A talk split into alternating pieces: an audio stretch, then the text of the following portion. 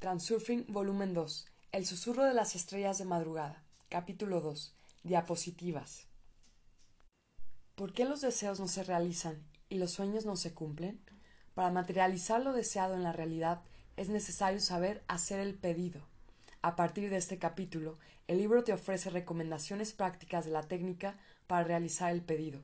Son los primeros pasos de un mago. Eres digno de todo lo mejor. Ilusiones. El transurfing tiene mucho cuidado a la hora de interpretar las ilusiones como producto de la imaginación. Llamamos ilusiones a los sueños y alucinaciones a la percepción inadecuada de la realidad y, por fin, hasta a la realidad misma. Si dejamos a un lado la percepción inadecuada de la realidad, resulta que la visión de otra realidad no es fruto de las fantasías de la mente. Los sueños y alucinaciones son, en términos generales, los viajes del alma en el espacio de las variantes. La percepción de la realidad ilusoria no es una fantasía, sino que es la percepción de los sectores no materializados en la vida real. Además, el mundo entero no es una ilusión. El hombre que se atreve a afirmar que todo lo que él percibe es nada más que una ilusión se cree demasiado importante. ¿Por qué? De hecho, el hombre se atreve a afirmar que es capaz de comprender y explicarlo todo. Todo lo que está a su alcance es comprender solamente algunas de las regularidades de este mundo y ver sus manifestaciones aisladas. Algunas de las manifestaciones de este mundo no admiten ninguna explicación. Aquí el individuo, por un lado, reconoce su incapacidad de encontrar una explicación y declara ilusión lo visto, pero, por otro lado, exagera de inmediato la capacidad de su mente diciendo que es la mente misma la que imaginó, sintetizó la ilusión. Un individuo al encontrarse bajo el fuerte efecto de las drogas o el alcohol, igual que en un sueño, pierde el control de la conciencia.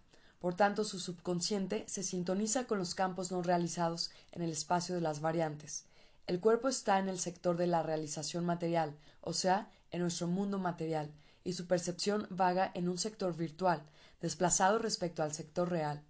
En tal estado el hombre puede ir por calles conocidas, entre casas acostumbradas, pero lo ve todo de un modo absolutamente distinto. La gente y el ambiente no tienen el aspecto de siempre. Los decorados se han cambiado. Resulta ser la mitad de un sueño, la mitad de la realidad. Asimismo, las personas con trastornos psíquicos, al estar su cuerpo en un sector de la realización material, perciben otro sector no realizado. Su percepción está sintonizada con un sector determinado en el espacio de las variantes donde puede haber no solo otros decorados, sino también otros guiones y papeles. Las personas anormales psíquicamente no son enfermas en absoluto, en el sentido habitual de la enfermedad. Ellas no imaginan ser Napoleones u otros personajes odiosos. Ellas realmente perciben esa variante, la ven en el sector del espacio. Allí existe cualquier variante, pero la persona elige lo que más le guste. Cuando el conflicto entre el alma y la mente alcanza cierto límite y el alma, agotada, ya no es capaz de tragar más la cruda realidad, la percepción se sintoniza con el sector visual no realizado. Mientras tanto, físicamente, el hombre vive en un sector material. Un psiquiatra contó una historia sobre una mujer que deseaba obsesivamente tener un marido ideal e hijos. Hablando en términos de transurfing, la importancia de la familia para la pobrecita rebasaba mucho los límites. En resumidas cuentas, la mujer se casó con un hombre que la maltrataba cruelmente. No pudo tener hijos. La vida real se le volvió insoportable y pronto ingresó en un manicomio. No percibía más el sector de la realización material. Su cuerpo estaba en el mundo material, pero su percepción estaba sintonizada con el sector virtual, donde ella era la mujer de un lord inglés. Tenía hijos y era absolutamente feliz. Desde el punto de vista de los que la rodeaban, esa mujer vivía en nuestro mundo, mientras que en su percepción estaba sintonizada con el sector virtual. Se hacen intentos para curar a tales enfermos, pero la mayoría de ellos son felices precisamente en ese estado, cuando las ilusiones son más agradables que la cruda realidad. De hecho, esas no son ilusiones en absoluto, sino variantes no realizadas que tienen una existencia tan real como el sector material. ¿Y por qué el sector virtual de una persona de mente no se materializa? Como ya hemos hablado, la realización de una variante se efectúa cuando la energía está modulada por los pensamientos de la persona en la unidad total de su alma y la mente. Por lo visto, en estos casos tal unidad no se alcanza, o la desviación entre los sectores material y virtual es demasiado grande y, por tanto, requiere demasiado gasto de energía para su realización. por ejemplo, un nuevo Napoleón en nuestros tiempos, es un caso demasiado extraordinario, por tanto se encuentra fuera, muy lejos de los límites de una posible corriente de las variantes, o quizás existen otras razones que nosotros desconocemos. El hombre no solo es capaz de ver la otra realidad, sino también de percibir la realidad de forma tergiversada. La percepción del hombre depende mucho de la información que tiene grabada desde la infancia. Como ilustración podemos poner el famoso experimento de los dos gatitos. A uno desde el momento de su nacimiento le colocaron en una habitación donde no había ningún objeto vertical y al otro en una habitación sin objetos horizontales. Al cabo de un tiempo los dejaron entrar en una habitación normal. El primer gatito a cada rato se chocaba contra las patas de las sillas. Para él no existían líneas verticales. El otro, respectivamente, no entendía qué eran las líneas horizontales y se caía de las escaleras. Por supuesto, la mente es capaz de imaginar y fantasear, pero solo dentro de los reducidos límites de su experiencia anterior. La mente puede construir un modelo nuevo de casa con los cubos viejos, por donde, pues, pasa el límite entre la imaginación y la percepción de la otra realidad. Dicho límite no tiene un contorno claro, pero para nuestro objetivo eso no tiene mucha importancia. Aquí solo importa la manera en la que las convicciones interiores influyen sobre la percepción de la realidad y cuál es el efecto producido en la vida de una persona. Sabrás qué es lo que forma la base de la percepción alterada de la realidad y con qué potencia influye esa alteración sobre la realidad misma. Deformación de la realidad. El hombre no es capaz de percibir el mundo circundante de modo totalmente objetivo. Es como cuando introduces una diapositiva en un proyector de video y ves la imagen, la luz uniforme normal al atravesar la película, se convierte en una imagen en la pantalla. La percepción representa la pantalla, el mundo circundante es la luz y nuestra concepción del mundo es la diapositiva, es decir, el modelo de nuestra comprensión de este mundo. La idea de cada persona sobre sí misma y sobre el mundo circundante está en buena parte lejos de la verdad. Nuestras diapositivas alteran la realidad. Por ejemplo, te preocupan algunas imperfecciones personales, por culpa de las cuales experimentas un sentimiento de inferioridad, pues te parece que a los demás tampoco les gustan. Entonces, al relacionarte con la gente, introduces la diapositiva de tu complejo de inferioridad en tu proyector y ves todo de forma tergiversada.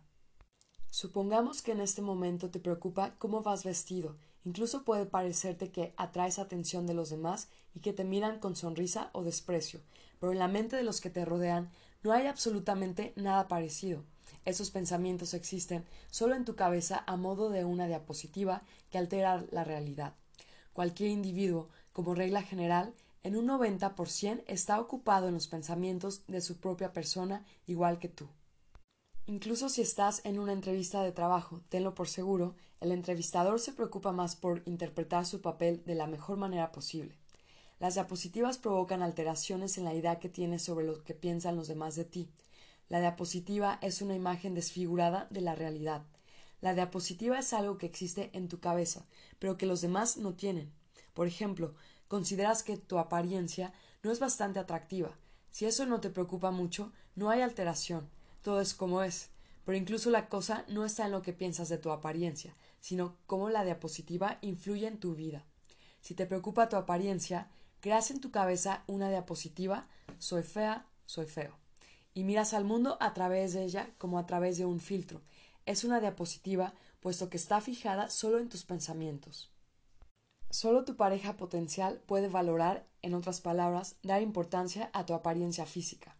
Y es un porcentaje de población muy pequeño. A los demás no les importa tu aspecto. ¿No me crees? Pues pregúntale entonces al árbitro más competente, o sea, a ti mismo, ¿En qué grado te preocupa el aspecto de los que no entran en el círculo de tu potencial pareja o rival? Lo más probable que ni siquiera te hayas parado a pensar si esa persona es atractiva o no. Lo mismo piensan, si es que piensan, los demás respecto a ti. Puedes estar seguro de que es así, aunque tú no te consideres feo o fea, la fealdad hace efecto solo en primer momento del encuentro, luego todos dejan de prestarte atención, como a un decorado al que están acostumbrados. Y bien, supongamos que en tu cabeza has introducido una diapositiva sobre tu apariencia poco atractiva. Todo lo que sale de otras personas, miradas, gestos, química, palabras, lo percibes a través de tu diapositiva. ¿Qué es lo que ves? Una sonrisa se convierte de afable en malévola.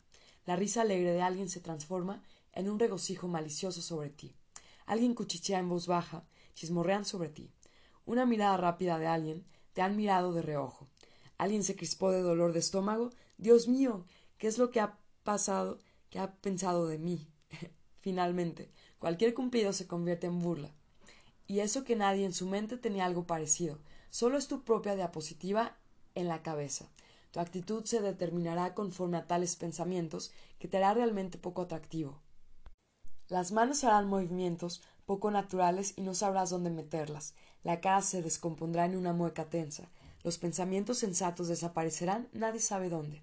El complejo de inferioridad entrará en su dominio indiviso. Como resultado, la diapositiva metida en tu imaginación obtendrá la materialización real. Las diapositivas funcionan de doble manera. Por un lado, alteran la idea que tiene uno sobre su lugar en este mundo y sobre lo que los demás piensan de él. Por el otro lado, distorsionan su concepción sobre el mundo exterior. En particular, cada uno es propenso a ver las propiedades de su diapositiva en los demás. Por ejemplo, a uno no le gustan ciertas cualidades innatas de su carácter. El individuo intenta esconderlas lo más lejos posible de sí mismo para no verlas, pero es imposible disimular una diapositiva poco atrayente, pues está metida en la cabeza y hace lo suyo. En la mente de ese individuo surge la ilusión de que los demás piensan y actúan aproximadamente del mismo modo que él, y si no le gustan algunas cualidades propias, tiende a ver lo mismo en los demás, en otras palabras, proyecta sus cualidades sobre quienes le rodean. Una proyección es cuando la insatisfacción por uno mismo, metida en el subconsciente, se derrama sobre las demás personas. El hombre no quiere regañarse a sí mismo por algunos rasgos malos de su carácter, por lo que tiende a verlos en el resto del mundo. Frecuentemente la gente injuria de buena gana a los demás por algo que no les gusta en sí mismos. También tú hiciste lo mismo sin darte cuenta. Por supuesto, eso no quiere decir que, si uno culpa a alguien por algo, automáticamente posea las mismas cualidades. Sin embargo, es lo que sucede con bastante frecuencia. Obsérvalo por tu cuenta. La postura de celador es un juego de roles que te permite determinar fácilmente cuando alguien intenta atribuirte su proyección si alguien intenta inculparte injustamente de algo o atribuirte cualidades ajenas, planteate la pregunta ¿No tendrá el acusador lo mismo que intenta asignar a los demás? Lo más probable es que sea precisamente así, pues si realmente careces de esas cualidades, significa que en la cabeza del acusador está metida una diapositiva que proyecta toda la imagen. ¿En qué consiste una diapositiva? ¿Qué película la contiene? La importancia. Por enésima vez volvemos a ella. Tu propia apariencia te preocupa si para ti es importante. La diapositiva está en tu cabeza, pero los demás carecen de ella, si no lo consideran importante. La fealdad de uno se convierte para los demás en un decorado habitual, pues para ellos no tiene significado alguno, solo es importante para el poseedor del aspecto poco ordinario. Solo es una apariencia, algo singular, y nada más que eso. Precisamente la diapositiva de la importancia es lo que convierte una apariencia insólita en fealdad. El famoso pintor francés Henry de Toulouse-Lautrec se rompió las dos piernas siendo pequeño y quedó inválido para toda la vida. Al crecer, Lautrec estaba muy oprimido por su deformación. Con los años su defecto físico se iba revelando con más evidencia, por lo que él sufría más aún. Al fin su sufrimiento por la imperfección llegó a un punto culminante donde Lautrec tuvo que resignarse a lo inevitable, escupió a su monstruosidad y siguió viviendo. En cuanto se libró de la importancia, la diapositiva dejó de existir y la suerte le sonrió. Gozó de gran éxito entre las mujeres, sin mencionar que logró realizar brillantemente su talento. De hecho, fue uno de los fundadores del famoso cabaret Moulin Rouge en París, y las mujeres le querían, como comprenderás, no solo por sus cuadros. Las diapositivas surgen solo cuando atribuyes demasiado significado a lo que los demás piensen de ti. Si no sabes de cierto la opinión de los demás y al mismo tiempo para ti es importante, puedes estar seguro 100% de que en tu cabeza tienes metida una diapositiva. La diapositiva es una creación de la imaginación y en este sentido se la puede considerar como una ilusión, pero esta ilusión influye activamente en la vida de uno. Es aquel caso en que la intención exterior actúa perjudicando contra la voluntad de la mente. La diapositiva negativa, como norma general, crea la unidad de la mente y el alma. Como comprenderás, en este caso la intención exterior funciona impecablemente. Ella coge al propietario de la diapositiva negativa y le traslada al sector donde lo negativo se revela en toda su potencia. La transición no se realiza de una vez, sino poco a poco y se prolonga sin interrupción todo el tiempo mientras la diapositiva esté metida en la cabeza, los trazos insignificantes que, como consecuencia de la importancia, el individuo bosquejó sobre su diapositiva al principio, se revelan cada vez con más evidencia y florecen en toda su belleza. Al hombre no le gusta su gordura, se engorda más. Le molesta un lunar, el lunar crece. Se considera inferior, cada vez recibe más confirmaciones de ello. Se preocupa por su falta de atractivo, se vuelve más desagradable aún. Le atormenta el sentimiento de la culpa, los castigos llueven sobre su cabeza. Así continúa hasta que el hombre deje de atribuir demasiado significado a la diapositiva, o hasta que no pase a la creación de una diapositiva positiva. En cuanto la importancia desaparece, la diapositiva negativa pierde la razón de existir, se esfuma y deja de funcionar y tan pronto como introduzcas una diapositiva positiva a color, verás que funciona igual que la negativa, impecablemente. Enséñate a ti mismo las cualidades positivas de tu personalidad, imagínate a ti con un aspecto mejor y los demás te percibirán de la misma manera. En eso se revela otra cualidad positiva de una diapositiva, la que se puede y se debe utilizar. Diapositivas positivas. Al crear diapositivas negativas concentras tu atención en lo que no te gusta en ti, lo que quieres ocultar, aquello de lo que quieres librarte. Ahora la tarea consiste en basar tu atención a las cualidades que te gusten en ti y a las que te gustaría tener. Como ha sido demostrado antes, es imposible ocultar los defectos, pero si quieres, puedes fácilmente destacar y desarrollar tus cualidades. Para empezar, debes hacer inventario en ti mismo y revelar tus diapositivas negativas. Plantéate la pregunta ¿Qué es lo que no te gusta en ti? ¿Qué es lo que quieres ocultar? ¿De qué quieres librarte? El individuo crea sus diapositivas inconscientemente. Ahora despierta y mira conscientemente tus diapositivas negativas. En un estado consciente las encontrarás con facilidad. Debes quitarte semejante basura de la cabeza. ¿Cómo se hace? No podrás librarte de eso sin más. No es como afeitarse la barba.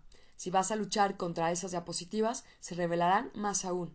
Debes privarlas de la base en la que se sostienen, es decir, de tu atención y del significado que estés dando a las diapositivas. Es necesario desviar la atención de lo negativo a lo positivo. Olvídate de todo lo que te fastidiaba y deja de luchar contra ti mismo. Apártate de tus imperfecciones y pasa la atención a las cualidades que tienes o a las que quieres obtener. ¿Es importante para ti ocultar tus defectos? Es la base para una diapositiva negativa. ¿Es importante para ti causar una buena impresión? Será la base para una diapositiva positiva. Todo ha quedado en su sitio, solo ha cambiado la orientación de tu atención, de tu importancia. Dibújate a ti tal como quieres verte. Eso no será un autoengaño, pues este juego es completamente consciente. Te autoengañabas a luchar contra tus defectos, suponiendo que podrías ocultarlos o eliminarlos con la intención interior. Crea para ti una diapositiva donde luzcas en toda tu gloria. Ámate en esa diapositiva y cuídala cada vez añadiendo detalles nuevos. La diapositiva no debe obligatoriamente contener una imagen estática. Puedes imaginar cómo te mueves, con qué gracia y seguridad, que, estás vestido con mucha elegancia, que te comportas de manera muy aristocrática, cómo luces la agudeza de tu espíritu, emanas encanto, atraes a la gente, resuelves fácilmente los problemas. Ahora introduce esta diapositiva en tu cabeza y adelante, una diapositiva positiva al igual que la negativa, influirá directamente en tus acciones y tu conducta. Sin darte cuenta y hasta inconscientemente, irás sintonizándote con esa diapositiva, pero el trabajo básico lo hará la intención exterior según la imagen de la diapositiva. Reproduce en tu mente la imagen creada hasta que la diapositiva se disuelva. ¿Qué quiere decir eso?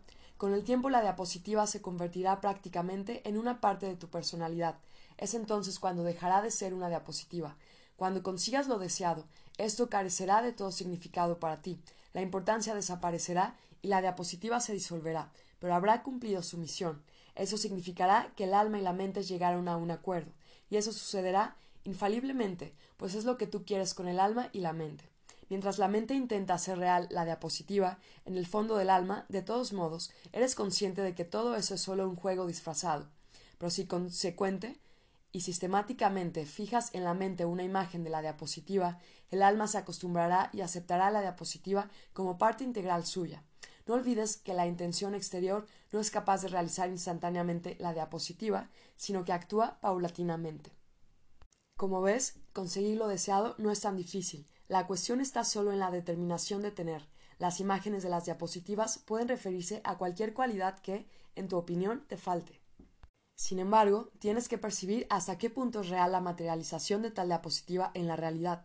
No se debe pintar una imagen ideal de una tirada. Es mejor que empieces por algo realmente accesible. Con el tiempo podrás subir a niveles más altos. Bajo ningún concepto copies la imagen de las personas que, en tu opinión, poseen las cualidades necesarias. Tu diapositiva debe ser solo tuya, no una copia de una ajena. Analizaremos con más detalles este asunto en el siguiente capítulo. Mientras tanto, destacamos que cualquier cualidad tiene un reemplazo que en esta etapa te convendrá más. La valentía se puede sustituir por firmeza, la belleza por encanto, la fuerza por habilidad, la capacidad de hablar por la capacidad de escuchar, la inteligencia por conciencia, los defectos físicos por seguridad. Al marcar los objetivos realmente alcanzables, das a la intención exterior la posibilidad de cumplir rápidamente tu pedido mínimo y ponerse a realizar tareas más difíciles. Las diapositivas positivas funcionan con más eficacia y rapidez, sobre todo si tienes que encontrarte con gente desconocida, que todavía no se haya formado una idea sobre ti. Eso puede ser en una entrevista, un concurso, una velada o algo por el estilo. Introduce sin miedo en la cabeza una diapositiva necesaria y no temas nada. No te olvides de la imagen en la diapositiva, mantenida constantemente en tu conciencia. Permítete el lujo de renunciar a cualquier vacilación y a dudas del tipo. ¿Y si no me sale? No pierdes nada al renunciar a tus dudas. Si te alcanza la determinación de tener, obtendrás lo máximo posible y, a veces, hasta puedes lograr un éxito increíble. Es posible crear las diapositivas positivas no solo en relación con la personalidad de uno, también respecto del mundo circundante. Tales diapositivas dejarán pasar todo lo positivo e impedirán que pase lo negativo. Si recuerdas, en el capítulo Hola de la suerte, hemos abordado el tema de la transmisión de la energía positiva. Como quiera que sea, es más ventajoso estar siempre abierto a todo lo bueno e ignorar todo lo malo. Pie de página. Véase Vadim Selan, tomo 1, El espacio de las variantes, capítulo 3, Ola de la suerte. En una exposición te detienes junto a los objetos exhibidos que te gustan y pasas de largo, indiferente, ante los que no te gustaron.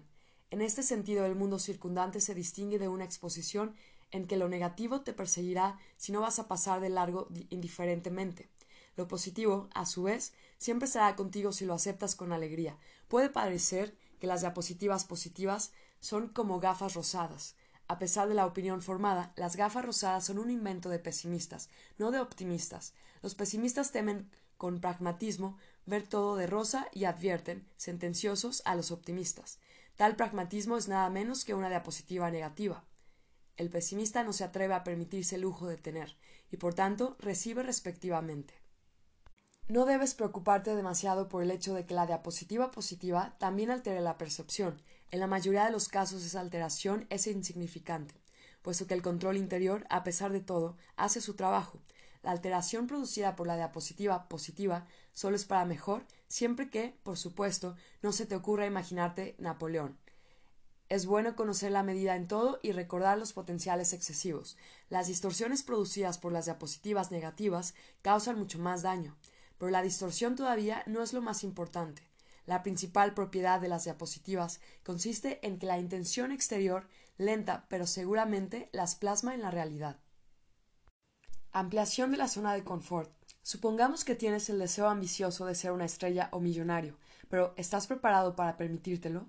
Como norma general, la gente cree que la fama, el dinero y el poder es un destino para elegidos. ¿Quién es, entonces, el que elige a esos elegidos? En primer lugar, ellos mismos y, luego, los demás. Si deseas algo, pero no estás preparado para permitírtelo, no lo tendrás. He aquí que, en la calle, un sin techo mira la mesa navideña a través de una ventana. ¿Él está dispuesto a permitirse sentarse a la mesa y comer? Por supuesto. Si le invitan, lo hará. Entrar en casa y sentarse a la mesa son la decisión de actuar, es decir, la intención interior. Pero, ¿quién le invitará?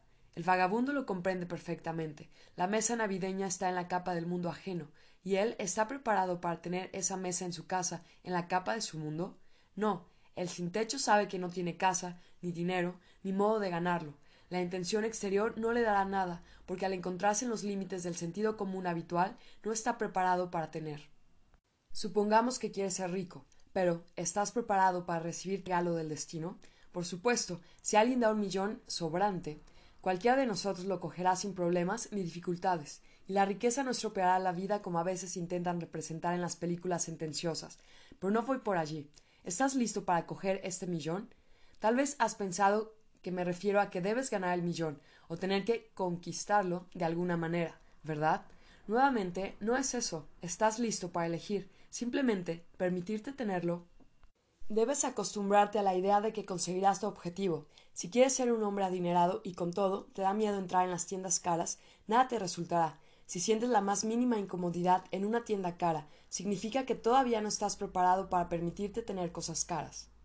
Los vendedores de esas tiendas son capaces de detectar enseguida quién ha entrado, un comprador potencial o un curioso con la cartera vacía. El comprador se comporta como un dueño, tranquilo, seguro y con dignidad, es consciente de su derecho de elegir.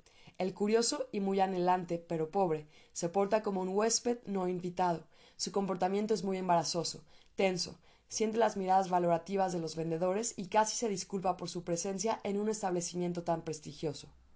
Se crea al mismo tiempo un conjunto entero de potenciales de importancia, anhelo, envidia, sentimiento de inferioridad, irritación, disgusto, y todo es porque no solo no está preparado para permitirse tenerlo todo en realidad, sino que ni se considera a sí mismo digno de tener las cosas caras, pues el alma comprende literalmente lo que le dice la mente, y ésta le repite una y otra vez todo eso no es para nosotros, somos pobres, necesitamos algo más modesto. Concédete ser digno a toda esa riqueza. Tú eres realmente digno de tener lo mejor. Es a los péndulos destructivos a los que resulta ventajoso tenerte bajo control, por lo que ellos te inculcaron la idea, dicen, cada oveja con su pareja. Entra sin miedo en las tiendas caras y mira las cosas como dueño, no como sirviente de casa rica. Por supuesto, es inútil practicar la autosugestión e intentar convencerte de que puedes permitirte comprar algo en una tienda cara. Engañarte a ti mismo no resultará, ni falta que hace. ¿Cómo, pues, creer y permitirse tener? Antes que nada vamos a delimitar las áreas de la intención interior y exterior en la frase estar dispuesto a permitírselo. El hombre acostumbrado a pensar y actuar dentro de los límites de la intención interior es propenso a ir a campo traviesa.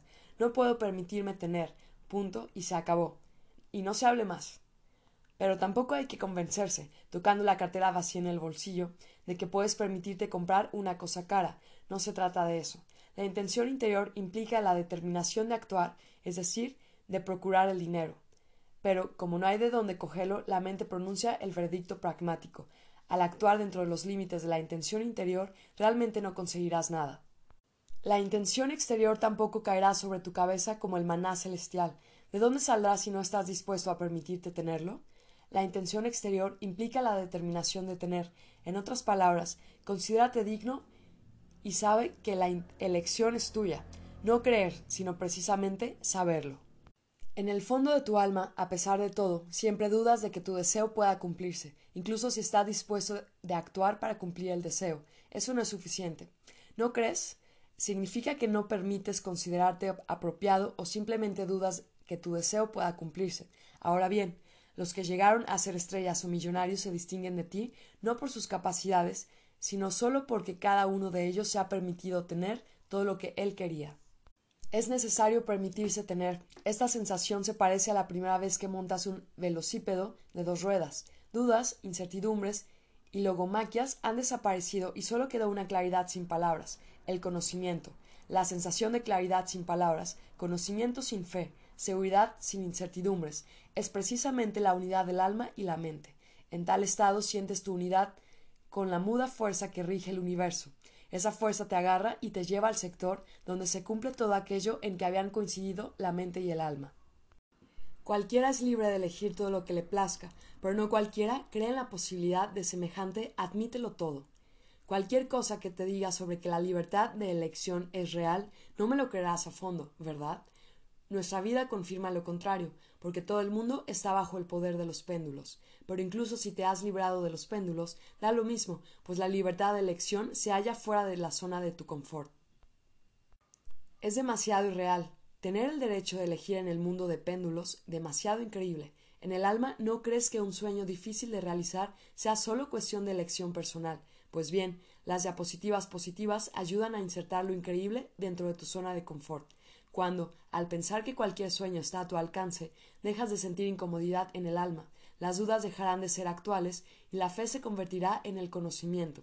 El alma se pondrá de acuerdo con la mente y entonces aparecerá la firmeza de tener.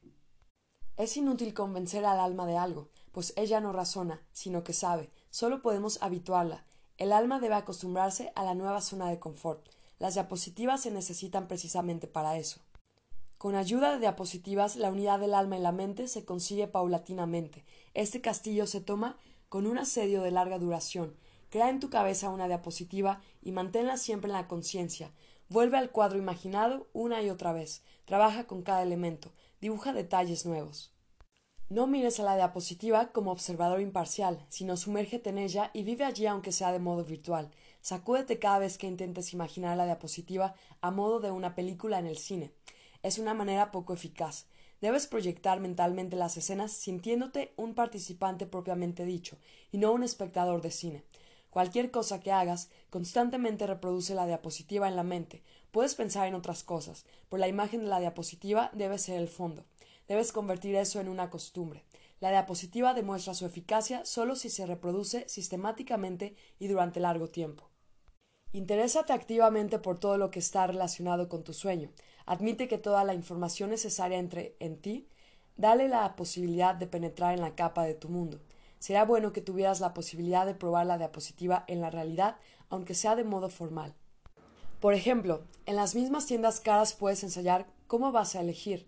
No pienses en el dinero, no mires los precios. Tu objetivo no es el dinero, sino lo que se puede comprar con él. Será suficiente con solo rondar eso, sentir el sabor, elegir simplemente mirar con tranquilidad y valorar Deja que esas cosas entren en ti. Míralas no como un lujo inaccesible, sino como algo que pronto vas a comprar. Finge ser el dueño de esas cosas. Deja que los vendedores piensen que eres un comprador. Juega a ser un comprador riguroso, pero sin llegar a ser arrogante. Al dejar que las cosas entren en la capa de tu mundo, te sintonizas poco a poco con las líneas de la vida donde esas cosas serán tuyas. No debes preocuparte de qué manera lo harán. Si tienes la decisión de tener la intención exterior sin que tú lo sepas, encontrará un modo que tú ni siquiera sospechas. Luego no te sorprendas y no intentes convencerte de que fue una casualidad, coincidencia o alguna mística. No me acuerdo quién dijo la casualidad es el seudónimo de Dios cuando no quiere firmar. Si te visitan sentimientos de veneración ante el mundo de tu sueño, aunque sean efímeros, échalos fuera, es tu mundo y para ti en él es todo accesible. La importancia exterior o interior te hará de obstáculo por el camino hacia la unidad del alma y la mente. El mundo de tu sueño ha de ser un lugar alegre, pero al mismo tiempo un lugar corriente, en el sentido de que, si posees algo, para ti es un hecho corriente completamente natural. Para sintonizarte con las líneas correspondientes, debes sentirte como si ya tuvieras todo lo que deseas. No es un autoengaño porque juegas conscientemente. El mejor ejemplo de la decisión de tener son los flamantes multimillonarios rusos, cuya cantidad es mayor que en los países desarrollados. A finales de los ochentas del siglo XX, en el periodo de la perestroquia, en la URSS, los políticos de pocas luces consideraron que, al privatizarlo todo, la economía socialista enseguida se convertiría en una economía de mercado. El que en aquellos tiempos se encontró al lado del comedero y aprovechó el momento, se enriqueció de golpe, sin esfuerzo alguno todo lo que en la época del socialismo pertenecía al Estado, es decir, el petróleo, gas, oro, diamantes y otros recursos naturales, industriales e intelectuales, pasó a pertenecer a un puñado de oligarcas. Pie de página. La perestroquia, reestructuración, de entre 1986 a 1991, fue un proceso de reforma basado en la reestructuración de la economía puesta en marcha por el primer y único presidente de la URSS, Mijail Gorbakov, con el objetivo de reformar y preservar el sistema socialista. Lo que era de todos se volvió suyo. Para eso no necesitaban hacer negocios como lo hacían los millonarios verdaderos, no inflados, que tuvieron que trabajar para ganar sus millones. los que estaban más cerca del comedero solo tuvieron que poner las garras encima y rugir mío y luego formalizarlo todo como escritura de derecho. ¿Por qué razón lo que era común se ha convertido en suyo? Por supuesto, ese periodo en la URSS es único en la historia, pero junto a la riqueza se encontraban muchas personas inteligentes y con talento. No obstante, la mayoría de ellos se quedó sin nada. El que se permitió tener pudo agarrarlo. Los nuevos ricos carecían de sentimiento de culpa, de remordimientos, de conciencia, dudas, sentimiento de inferioridad. No se consideraron a sí mismos ser inapropiados, no se les ocurría sentirse culpables en las tiendas caras. Tenían la decisión de tener, por ende, la impasible intención exterior les ha dado eso. Así es. Y tú dices, increíble. Visualización del objetivo. En el transurfing, las técnicas para conseguir los objetivos se hallan fuera de los límites del sentido común y las ideas corrientes. De todas las técnicas no tradicionales, la que más se aproxima al transurfing es la visualización del objetivo deseado. Dicho método consiste en visualizar lo deseado con tantos detalles como sea posible y llevar siempre esa imagen en la mente. La concepción corriente del mundo considera la visualización como una pérdida de tiempo inútil y sin sentido. Efectivamente, el camino lo hace el caminante, no el que sueña con los ojos abiertos, pero, como quiera que sea, la representación mental del objetivo también tiene el mismo significado decisivo que el proceso propiamente dicho de obtención de este objetivo. Y ya sabes por qué. Un simple caminante conseguirá resultados medianos y vivirá como los demás, aportando su grano de arena al triunfo del sentido común. Un peregrino que en su caudal de conocimientos tenga la técnica del transurfing puede alcanzar resultados a los que el sentido común intenta meter dentro de las descripciones de tipo la suerte, una casualidad, el elegido de la fortuna. En el transurfing, desde el punto de vista de sentido común, todo está patas arriba. Por otra parte, mirándolo desde la posición del transurfing, se puede decir lo mismo sobre el sentido común. Si no deseas vivir como todos, si no quieres contentarte con los logros regularcitos, si en esta vida tiendes a, recibir todo a gran escala, entonces eres el peregrino. El peregrino del transurfing no es un elegido de la suerte, sino que la suerte es su elegida. Conseguirás todo lo que quieras si logras quebrantar el monolito de tu sentido común. Eso no significa, en absoluto, volar entre las nubes, sino, muy por el contrario, bajar a la tierra, pues el sentido común general en realidad no es tan bueno. De eso te has persuadido ya más de una vez, y pronto descubrirás cosas más insólitas aún. Tenemos que llegar a comprender por qué la visualización del objetivo propuesto no siempre da resultados. Hasta los partidarios activos de esotérica y psicología no tradicional no pueden fiarse totalmente de ese método. Existen diferentes técnicas de visualización, tanto simples como bastante complejas. Todas funcionan con un éxito mudable. Algo sale bien, algo no resulta. A mí, personalmente, esa calidad no me conviene. Tal vez a ti tampoco. Por lo cual me apresuro a tranquilizarte. La visualización en el transurfing es algo distinto de lo que habitualmente se comprende como tal, pero la visualización según las reglas del transurfing funciona realmente con garantía de seguridad. Podemos subdividir los métodos conocidos de visualización en tres grupos. El primer grupo, los sueños. Desde el punto de vista práctico, es un método de visualización más débil e inseguro. Soñar no daña, pero es prácticamente inútil. Los sueños no se cumplen. Los fantaseadores, por regla general, no pretenden seriamente que su sueño se realice, solo les da la sensación de querer mucho que se cumpla. Pero en el fondo del alma ya no creen que el sueño pueda cumplirse, ya no tienen la intención de tener y actuar. Los fantaseadores miran a sus sueños como a las estrellas lejanas, y con la mínima insinuación sobre castillos en el aire, cierran bruscamente sus conchas como las ostras. No toquéis mi sueño, si determinamos con precisión el objetivo de los soñadores, resulta que es el proceso de soñar en sí y nada más que eso. El segundo grupo es el cine. No me refiero al cine cinematográfico, sino al cine mental de uno sobre su deseo. La proyección en la cabeza de tal película se realiza intencionadamente. En eso se diferencia de los sueños. Existe la intención de tener y actuar, y una de esas acciones es la visualización de la realización del deseo a guisa de proyección mental de una película. ¿Cómo sucede eso? Por ejemplo, quieres tener una casa y la imaginas de este modo y del otro, o sea, según todas las reglas. En la cabeza tienes una imagen absolutamente clara, o casi clara, de cómo es tu casa, y llevas esta imagen en tu mente a cada instante todos los días. Supongamos que has cumplido brillantemente con esa tarea. Parecería que el deseo debe cumplirse. Adivina, ¿qué es lo que obtendrás como resultado? Pues eso, seguramente verás una casa casi o completamente igual a la que has imaginado, pero no será de tu propiedad, será una casa ajena que existe en la realidad o en la película, porque obtienes lo que pides, pues has trabajado muy honradamente con la visualización de la casa, pero con todo eso, de ningún modo explicaste al camarero que esta casa es tuya. Por tanto, Él simplemente ha cumplido tu pedido con exactitud. Te has entusiasmado tanto por la calidad de la visualización, como te enseñaron en los libros, que olvidaste lo más importante. ¿Quién es el dueño de la casa? En eso consiste el error principal de los practicantes de tal visualización. Una película seguirá siendo una película y nunca serás su protagonista, pues la miras embobado como un pobre a los escaparates. El tercer grupo no ves el cine como un espectador, sino que participas mentalmente en la película. Eso ya es más eficaz. Al interpretar tu imagen sintoniza los parámetros de tu emisión con las correspondientes líneas de la vida. Por ejemplo, tu objetivo es tener una casa nueva, en tu mente no debes observarla como un cuadro, crea una especie del sueño virtual en la realidad. Entra en casa, da una vuelta por todas las habitaciones, toca las cosas que te rodean, arrellánate en el sillón frente a la chimenea, siente su agradable calor y el olor aromático del humo, echa más leña en el fuego. Pasa a la cocina, echa un vistazo a la nevera. ¿Qué hay? Acuéstate a dormir en la camita confortable. ¿Estás cómodo? Siéntate a la mesa en la intimidad de tu familia. Festeja el estreno de tu nuevo domicilio. Cambia el mueble de su lugar. Toca la hierba en el patio. Es verde y suave. Planta algunas flores. ¿Cuáles te gustan?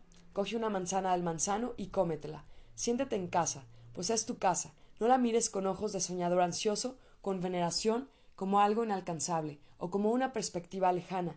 Ya tienes tu casa. Finge que es algo real. Como comprenderás, dicha visualización representa una diapositiva. Tal diapositiva amplía la zona de tu confort y con el tiempo indudablemente se realizará. Pero ¿cuándo sucederá eso? Nadie lo sabe. Tal vez tendrás que esperar mucho, todo depende de cómo trabajes con la diapositiva. Si jugaste un poco con ella y luego la olvidaste, no tienes nada con qué contar. Los milagros realmente no existen. Al trabajar con la diapositiva, debes recordar lo siguiente. Primero, si te enfriaste con tu objetivo, se disolverá y tendrás que esforzarte para seguir trabajando con él, de lo que pronto te cansarás. Entonces vale la pena que pienses ¿realmente necesito esa diapositiva o no? Segundo, es necesario que recuerdes que la intención exterior no realiza una diapositiva enseguida, ni mucho menos, sino que te acerca a las líneas de la vida de tu objetivo poco a poco. Es imprescindible que tengas paciencia y perseverancia. La perseverancia es necesaria solo en la etapa inicial, luego la visualización de la diapositiva pasará a ser costumbre y no tendrás que esforzarte, y por fin, si el objetivo no es tuyo, sino impuesto por los péndulos, no podrás lograr la unidad del alma y la mente. Sobre eso hablaremos en los siguientes capítulos. Si tratas con toda tu alma de alcanzar tu objetivo, la visualización de la diapositiva indiscutiblemente dará sus frutos. Cuando tengas la verdadera decisión de tener, la intención exterior encontrará el modo de realizar tu objetivo. Si has pensado que la diapositiva es precisamente la técnica de visualización en el transurfing, te has equivocado.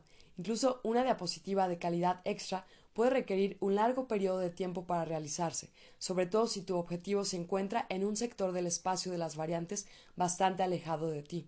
Es posible acelerar el proceso de obtención del objetivo con ayuda de la visualización del transurfing. ¿Qué es eso? Lo vas a saber. Visualización del proceso. Resolvamos el siguiente problema. Supongamos que tu objetivo final consiste en hacerte rico. Para conseguir el objetivo practicas la visualización de un maletín lleno de fajos de billetes. Realizas la visualización según todas las reglas del tercer grupo y durante un tiempo bastante largo. Pregunta ¿Qué pasará y cuándo? Respuesta No pasará nunca nada. Puedes practicarlo todos los santos días hasta el fin de tu vida y de todos modos, en el mejor de los casos, solo verás con más frecuencia maletines llenos de billetes como en el cine. La probabilidad de que encuentres un tesoro o que te toque la lotería es muy insignificante. ¿Valdrá la pena apostar por la probabilidad?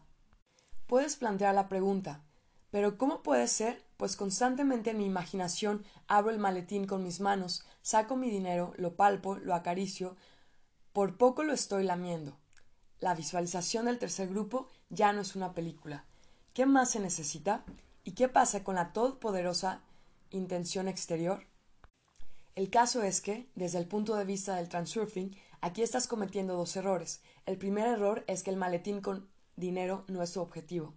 El dinero solo es un atributo, ni siquiera es un medio, y bajo ningún concepto un objetivo. No obstante, sobre nuestros objetivos hablaremos más tarde. Ahora no nos anticipemos. El segundo error, la concentración de la atención en el objetivo final, a no ser que para alcanzar lo deseado te quede solo un paso, de ninguna manera te avanzará hacia él.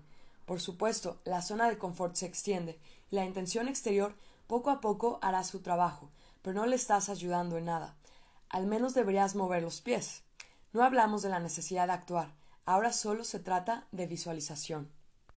Hasta este momento la experiencia corriente nos sugería que, si queremos conseguir lo nuestro, debemos dirigir hacia el objetivo todos nuestros pensamientos y aspiraciones. Todo eso ahora deberías olvidarlo. Como te había prometido, el transurfing indudablemente funciona, pero para eso tienes que renunciar a las ideas habituales y aceptar otras, desde el punto de vista corriente, increíbles. Fijemos la diferencia esencial y principal entre la visualización del transurfing y una visualización corriente. Como es sabido, la concentración de la atención en el objetivo es el deseo. La concentración de atención en el avance hacia el objetivo es la intención. La fuerza motriz de cualquier acción es la intención y no el deseo. Por ende, lo que nos mueve hacia el objetivo no es la contemplación del objetivo en sí, sino la visualización del proceso de movimiento hacia el objetivo. La realización de la intención es un proceso, y no la fijación en una imagen estática. Por supuesto, el objetivo en sí también forma parte de la imagen visualizada. Sin embargo, la atención se concentra en el proceso de movimiento hacia el objetivo, mientras que el objetivo mismo es el fondo de ese movimiento. La visualización del objetivo mismo se distingue de la visualización del proceso de obtención del objetivo, tal como el deseo se distingue de la intención. El deseo no hace nada. Volvemos de nuevo al ejemplo de la mano levantada. Imagínate que deseas levantar la mano. Primero piensa en que quieres levantar la mano y cuál será el resultado, es decir, piensa en la mano levantada. Ahora levántala. En el primer caso actúa el deseo y no ocurre nada. Solo consta el hecho del deseo en sí y la visualización del objetivo la mano levantada. En el segundo caso, actúa la intención, procediendo todo el tiempo mientras se levanta la mano. Durante este proceso el objetivo queda implícito como algo que se debe lograr, pero la atención está concentrada precisamente en el proceso. Al fin, para recorrer unos cuantos pasos, no es suficiente con solo desearlo e imaginarte en el lugar del destino. Es imprescindible andar, es decir, realizar el proceso. Todo eso parece un razonamiento trivial, pero mira qué conclusión sacamos de aquí. La visualización del objetivo es la actitud del deseo y, por ende, el objetivo no se acerca ni un paso. Resulta ser la marcha en vacío. En el transurfing realizas una visualización del proceso de movimiento hacia el objetivo, pues en este caso precisamente actúa la intención. Por tanto, el objetivo será alcanzado tarde o temprano. El avance hacia el objetivo no sucede tan rápido como en un sueño, pero hay movimiento y bastante perceptible. Al estudiar el último capítulo aprenderás prácticamente a ver tu avance por las líneas de la vida. Hagas lo que hagas, si es un proceso largo, te ayudará la visualización de ese proceso. Sobre todo tal visualización es útil en cualquier actividad creativa, cuando el objetivo final no tiene contornos bien definidos. ¿Qué se debe comprender como visualización del proceso? Supongamos que estás creando una obra de arte y todavía no tienes claro cómo debe quedar una vez terminado el trabajo pero sabes bien qué propiedades quieres dar a esa obra. En los ratos de descanso imagina cómo se perfecciona cada vez más. Hoy has terminado algunos de los detalles de tu obra y mañana piensas añadirle nuevos rasgos. Imagínate que tu obra se transforma cada vez más, le añades más detalles nuevos y delante de tus ojos tu creación se convierte en una obra de arte. Estás contento, absorbido por el proceso de creación. Tu obra predilecta crece junto contigo. Tú, por tu propia cuenta, fácilmente inventarás algún modo de visualización apropiado para este caso en concreto. El secreto está en que no contemples simplemente el objeto, sino que imagines el proceso de su nacimiento y el desarrollo de su perfeccionamiento. No debes imaginar, por ejemplo, cómo la obra de arte se pinta, se esculpe, se construye a sí misma. Eres tú quien la crea, se perfecciona en tus manos. El hombre crea y admira su trabajo al mismo tiempo. De buen ejemplo nos servirá el cuidado de una madre educando a su hijo. Ella le da de comer, le acuesta e imagina cómo su pequeño crece cada día. Le cuida, le admira y constantemente comprueba para sí misma qué guapo crece su niño. La madre juega con él, le enseña e imagina cómo el niño se vuelve cada vez más inteligente, cómo pronto irá al colegio. Como ves, no es la contemplación del proceso, sino la creación con visualización simultánea del proceso. La madre no solo observa el crecimiento de su niño, sino que se imagina cómo se desarrolla y en qué persona se convierte. Si tu creación es un programa informático, después del trabajo imagínate que se vuelve cada vez más eficaz y cómodo. Mañana añadirás unos detalles nuevos y todos se quedarán sorprendidos por tu programa. Si trabajas con un proyecto de negocios, imagínate cómo se te ocurren muchas ideas nuevas y geniales. Cada día estás avanzando con interesantes y originales propuestas. Observa el crecimiento de tu proyecto y convéncete de que el proyecto paulatinamente se convierte en un ejemplo de profesionalidad. Si trabajas con tu cuerpo, críalo como la madre a su hijo. Imagínate cómo tu cuerpo poco a poco obtiene las formas perfectas. Cuídalo, entrénalo y luego imagina cómo en algunas partes de tu cuerpo los músculos crecen, en otras se ponen más firmes. En cualquier caso, visualiza el proceso. De qué manera tu asunto avanza hacia su terminación. Solo la contemplación del resultado final amplía la zona de confort. Y ya no es poco, pero al practicar la visualización del proceso de avance hacia el objetivo, aceleras notablemente el trabajo de la intención exterior. Si por ahora no sabes de qué manera puede realizarse tu objetivo, no te preocupes y sigue practicando tranquila y sistemáticamente la visualización de la diapositiva. Cuando el objetivo entre por completo en la zona de tu confort, la intención exterior te mandará una variante conveniente. No debes agitarte, buscar convulsivamente modos de conseguir el objetivo. Renuncia a la importancia y confía en la corriente de las variantes. No mires la diapositiva, vive en ella. De esa manera, involuntariamente actuarás en la dirección necesaria. Pero la visualización del proceso todavía no lo es todo. La realización material del espacio de las variantes es inerte como el alquitrán, por tanto la transición debe realizarse paulatinamente, salvo que poseas la intención exterior del Mesías. Paulatinamente no solo significa que la transición debe realizarse sin cesar, sino también por etapas. En eso consiste el secreto de otra particularidad de la visualización del transurfing. Cadenas de transferencia. Si el objetivo está en las líneas de la vida bastante alejadas de la línea en la que estés, es prácticamente imposible que puedas sintonizar tu emisión con ellas. Por ejemplo, si tienes que examinarte, pero no sabes nada acerca de la asignatura, no podrás sintonizarte con la línea donde te examines felizmente. Si no sabes nada, no podrás visualizar la respuesta siquiera a una pregunta. Entre tu futuro objetivo y la situación actual puede haber un camino bastante largo, no necesariamente medido en tiempo. Se cambiará no solo tu situación, sino también tu modo de pensar, la manera de actuar y puede que incluso tu carácter. No puedes sintonizar tus parámetros con precisión ahora, sin haber recorrido el camino. Si intentas practicar la visualización del proceso de movimiento hacia un objetivo muy lejano, te surgirá la tentación de adelantar e intentar meter prisa al desarrollo de los acontecimientos. Eso no te dará nada y, como consecuencia, te llevarás una decepción y despecho, lo que a su vez levantará contra ti a las fuerzas equiponderantes. En la cabeza puedes proyectar la diapositiva de tu futuro lejano cuantas veces quieras, no te hará ningún daño. Pero la visualización del proceso de movimiento por el tramo de un camino al que no vayas a incorporarte pronto puede levantarte nadie sabe a dónde. Imagínate que debes ir aguas abajo por un río serpenteante. No irás a arrastrar el barco por la costa saltando curvas para atajar el camino, ¿verdad? Si el objetivo se consigue en varias etapas, tendrás que pasar consecutivamente cada etapa, lo quieras o no. Por ejemplo, es imposible llegar a ser de golpe un profesional en cualquier disciplina. Para empezar se debe terminar algún estudio, luego encontrar el trabajo, luego pulir tu perfección profesional, etc. Tal camino escalonado hacia el objetivo en el espacio de las variantes se representa como cadenas de transferencia. Cada eslabón de la cadena es una etapa separada. Las etapas se unen en eslabones, pues si no pasas una etapa, te es imposible entrar en la siguiente. Por ejemplo, es imposible matricularse en los estudios de posgrado sin terminar previamente la universidad. Cada eslabón aislado de una cadena de transferencia se compone de los sectores del espacio, mutuamente relacionados y relativamente homogéneos. El camino hacia el objetivo dentro del espacio se organiza por las cadenas de transferencia y la corriente de las variantes. El espacio de las variantes tiene una estructura bien ordenada. Si intentas alcanzar el objetivo de una manera desordenada, nunca lo conseguirás. ¿Cómo no salirse de la corriente de las variantes? Lo sabes ya. No crear potenciales excesivos, no dar manotazos en el agua y no luchar contra la corriente. Solo te queda seguir una regla más, aplicar la visualización del proceso de avance hacia el objetivo solo respecto de la etapa corriente.